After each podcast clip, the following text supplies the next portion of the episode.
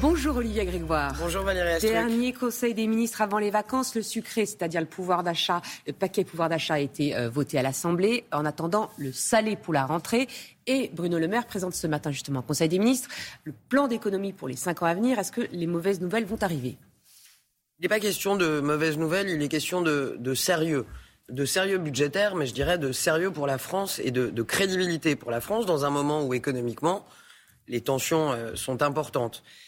Vous savez, moi j'ai été élu en 2017 et j'ai siégé à la commission des finances. On l'oublie parfois, mais c'est bien cette majorité qui, dès 2018, euh, a permis à la France de sortir de la procédure qu'on appelle le déficit excessif. On était au-delà des déficits en Europe, on est revenu dans les clous. Après, il y a eu une crise, tout le monde s'en souvient, le Covid. On a été là. Il y a eu 90 euh, milliards euh, de chômage partiel, il y a eu les prêts garantis pour les entreprises, il y a eu énormément de mesures, le fonds de solidarité. mais justement, Donc effectivement, effectivement, nous avons eu beaucoup de dettes, pas pour faire n'importe quoi, pour mhm. accompagner les Français. Et donc Bruno Le Maire ce matin ne va rien annoncer de très nouveau. Il va annoncer que nous serons vigilants sur les budgets, notamment ce qu'on appelle les budgets de fonctionnement. Vous savez, dans mhm. tous les ministères, il y a des budgets de fonctionnement. Oui, on fait très attention, euh, moi-même, tout le monde à Bercy, dans l'ensemble des ministères, ce qui n'empêche pas, et c'est ça l'important, de financer nos priorités euh, sans sans euh, délimiter leur périmètre de façon plus restreinte. On a en priorité le travail, on a en priorité l'éducation, on a en priorité la défense, la justice, la sécurité des Français. Elles sont financées. Ça n'empêche pas qu'on fasse attention, c'est indispensable. Il n'empêche 0,6% d'économie par an, c'est d'une ampleur inédite, gagée notamment sur une réforme des retraites dont on ne connaît pas les contours. Est-ce que c'est pas un peu flou tout ça? Ampleur inédite, je reprends juste votre mot. Euh, on, note aussi parfois des différentes chorégraphies, et notamment des oppositions entre ceux qui viennent sur vos plateaux euh, nous dire la dépense publique c'est important, il en va de la crédibilité de la mmh. France, et ceux-là même qui à l'Assemblée ou au Sénat, où je vais juste après cette euh, matinale, euh, qui proposent pas moins en première lecture de 140 milliards de dépenses supplémentaires. Donc il faut un peu de, de cohérence. Nous, on a une cohérence qui est, oui, on a accompagné les Français, on a investi, le plan de relance notamment. Mmh. Ça n'empêche pas d'être sérieux, de faire attention, de diminuer. Là où nous pouvons diminuer les dépenses, c'est indispensable. Et donc, il faut pour cela aussi faire des réformes structurelles. Vous avez cité la réforme des retraites. Nous prendrons nos responsabilités. Le président de la République l'a dit dans son adresse aux Français le 14 juillet. Nous commencerons à nouveau un cycle de concertation et dès euh, les, mois et l'année prochaine, nous prendrons nos responsabilités avec les partenaires sociaux.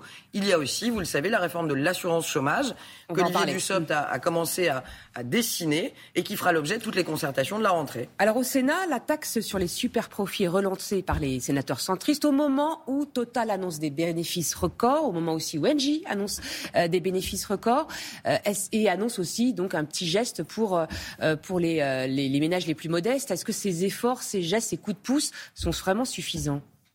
Ah, Déjà, je note qu'il y a effort, euh, coup de pouce. Euh, la ristourne de Total, euh, élargie à, 30 centimes par litre, devrait permettre possiblement à la rentrée euh, ou dès la fin du mois d'août d'avoisiner un, prix au litre qui redevient un peu plus raisonnable. Il y a NJ et NJ a annoncé, vous l'avez dit, pour euh, ses adhérents, c'est-à-dire 880 000 personnes, c'est important de le partager avec vos auditeurs, qui bénéficient du chèque énergie, une ristourne de 100 euros en plus.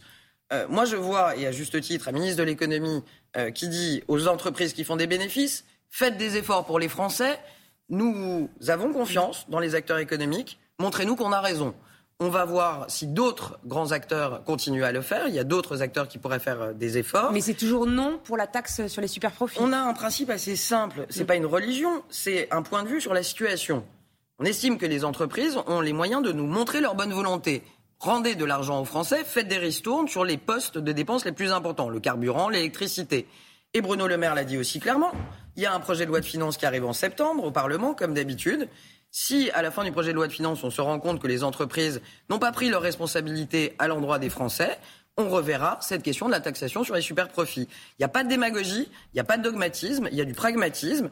On préfère tout simplement que l'argent aille directement et très vite dans la poche des Français, en tout cas qu'il y en ait moins de sorties, plutôt que de passer, et je viens de Bercy quand même, par des circuits de taxation qui prennent quand même toujours un peu de temps parfois même qu'ils deviennent des usines à gaz, pour rendre de l'argent aux Français euh, l'année prochaine. C'est maintenant qu'il faut agir. Alors ce texte pouvoir d'achat et donc euh, ces textes sont au, sont au, Sénat. Le chef de file LR, Bruno Retailleau, semble favorable à ces deux textes euh, et il dit pourvu que le travail paye. C'est mot pour mot ce que dit la majorité. Alors est-ce que du coup, effectivement, la majorité est définitivement élargie à LR La majorité est définitivement élargie et plus encore totalement ouverte à celles et ceux qui veulent effectivement faire en sorte que le travail paye plus. Donc LR. Donc tous ceux qui il n'y a pas que LR, il y a aussi parfois des gens qui ont ce point de vue chez les centristes, il y a aussi des gens qui sont aux confins de la majorité qui ont ce point de vue parfois au centre-gauche. Tous ceux qui veulent aujourd'hui rémunérer plus fortement le travail, on sera à leur côté. Donc il ne s'agit pas là, encore une fois, de, de, de, débauchage, de stratégie, de tactique politique. Non, mais vous avez les mêmes mots que LR, donc du coup, euh, oui, LR est avec après, vous. je vais pas faire. J'adore l'historique des mots et je suis absolument passionné de sémantique. Un jour, peut-être, on en parlera euh, en matinale. Non, mais ils ont voté aussi les compromis. Je veux dire, ils ont voté des compromis et au-delà des mots, ce qui compte, c'est qu'on soit d'accord sur les faits et les mesures à mettre en œuvre. Ils mentionnaient notamment les heures supplémentaires. C'est une bonne mesure, on l'a remarqué. Ce week-end, c'est le grand chassé-croisé des vacances. Vous êtes ministre du Tourisme. Donc, premier bilan euh, du tourisme tricolore en juillet. Est-ce qu'on peut déjà parler de record? On peut parler d'une saison absolument éclatante. On peut parler de records pour certains endroits de France. Je suis à la base députée de Paris. Je vous donne un chiffre. 90% de taux d'occupation à Paris au mois de juin. C'est exceptionnel. Nous avons une autre bonne nouvelle. Euh, moi, je pense d'abord et avant tout aux Français qui vont prendre leur voiture, soit pour rentrer, soit pour partir ce week-end. Faites attention à vous. Déjà, premier message. On... Parfois, on est fatigué quand on part, ou on est enthousiaste quand on rentre, ou un peu déprimé. Ça dépend. Faites attention. Ensemble, en 50 ans, on a diminué de par 6 la mortalité routière, donc de grâce, soyons vigilants. C'est une saison qui s'annonce exceptionnelle, aussi bien pour les campings, avec plus 21% d'occupation. C'est une saison qui s'annonce exceptionnelle parce que nous avons un peu plus de Français qui partent en vacances malgré les difficultés, vous voyez, économiques, malgré l'inflation. Nous avons 10% de plus de Français, 70% d'entre nous prennent quelques jours de vacances, 11 jours en moyenne. Les Français vont dépenser un petit peu moins dans leurs projections, mais ils ont l'intention de partir un peu plus pour, pour plus d'entre eux. Donc c'est une saison qui s'annonce très belle et je veux, comme je l'ai fait il y a une semaine jour pour jour, dans le Sud, saluer l'extrême engagement de nos acteurs du tourisme. Bien sûr, nous les avons aidés. Beaucoup de prêts garantis d'État, de fonds de solidarité. Ils ont tenu le coup. Ils rouvrent leurs restaurants. Les touristes sont là, et notamment la clientèle internationale. On peut leur tirer notre chapeau. Alors, sinon, 4 Français sur 10 ne partent pas en vacances. C'est presque Trois deux fois été. plus. Ouais, 3 cet été. Bon, en tout cas, c'est- donc c'est un peu moins que deux fois plus qu'en. Allemagne et en Grande-Bretagne. Est-ce que l'État doit investir davantage dans le tourisme social? C'est un sujet, on a une bonne raison. Ça fait 40 ans, c'est l'anniversaire du chèque vacances. Euh, il va falloir qu'on s'attelle à ce sujet, peut-être durant le, projet de loi de finances. Je ne doute pas que les parlementaires auront des- de bonnes idées.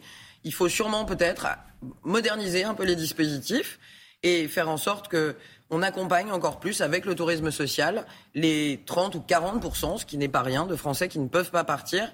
Ça fait partie de mes priorités dès cet été, même la rentrée. Alors, dernière question, vous allez débattre euh, aux universités d'été de LFI Oui. avec Adrien Quatennens.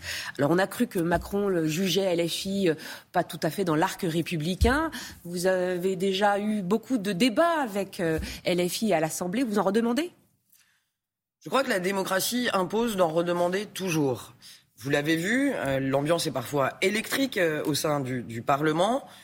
J'ai à cœur, et je crois, dans le cadre de l'invitation d'Adrien Quatennens, que c'est son cas aussi, qu'on puisse avoir un débat apaisé, un débat long. Ce sera une grosse heure et demie de débat, un vrai débat avec une équité de temps de parole sur un sujet majeur, le pouvoir d'achat.